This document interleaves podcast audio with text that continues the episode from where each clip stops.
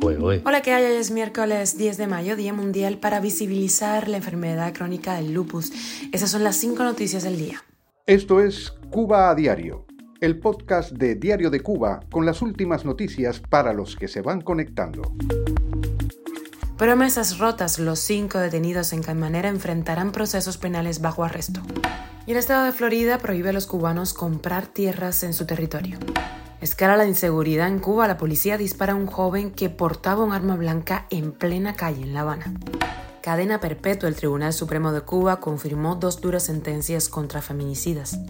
El cubano Daniel Ross ha ganado una estatuilla de oro al mejor drama en el Festival Mundial de Cannes. Esto es Cuba Diario, el podcast noticioso de Diario de Cuba.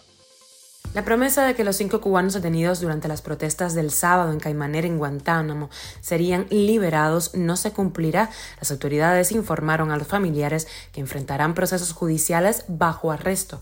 Victoria Martínez, madre de dos de los manifestantes, dijo el martes a Radio Martí que recibió esa información en una reunión con oficiales de seguridad del Estado. El proceso, le dijeron, se encuentra bajo investigación, por lo que ninguno de los manifestantes serán liberados, como previamente habían prometido a la mujer funcionarios del gobierno municipal. Uno de los manifestantes golpeados necesitó intervención quirúrgica. Los agentes de la policía política que le anunciaron el proceso penal no les informaron sobre los cargos que pesan sobre sus hijos o los otros tres manifestantes. Otros familiares seguían sin noticias hasta el martes.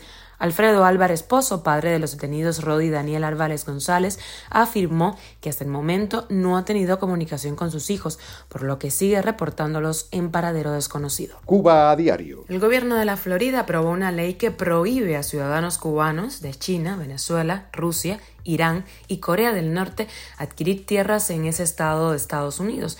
La ley entra en vigor el próximo primero de julio para los ciudadanos de esos países que mencionamos que no sean residentes permanentes en Estados Unidos o que no tengan visas de inmigrantes, así como empresas cuyos dueños sean de esos orígenes. No podrán comprar tierras agrícolas en ese estado y también queda prohibido que esos ciudadanos adquieran algún tipo de propiedad ubicada a menos de 16 kilómetros de bases militares o infraestructuras eh, importantes como por ejemplo eh, puertos, aeropuertos, puentes, entre otros.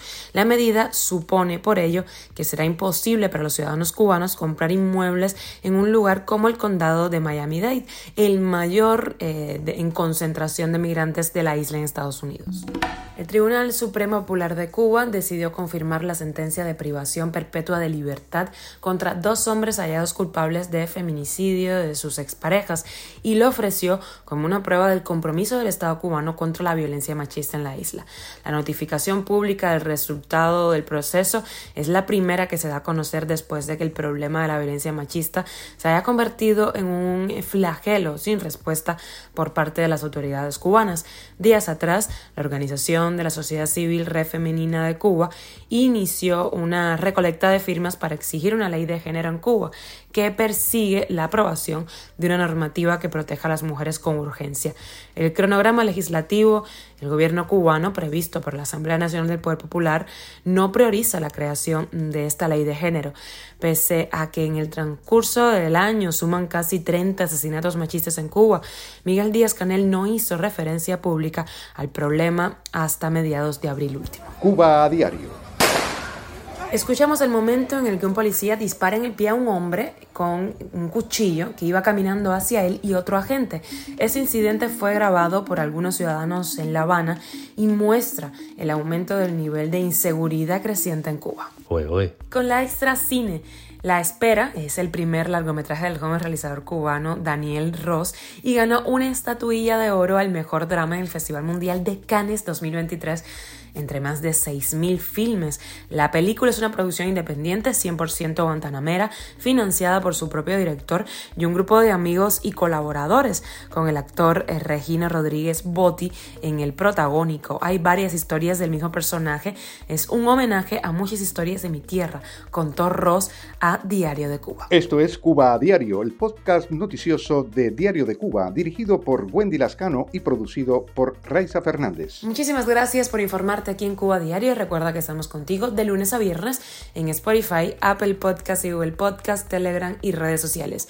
Yo soy Wendy Lascano y te mando un beso enorme.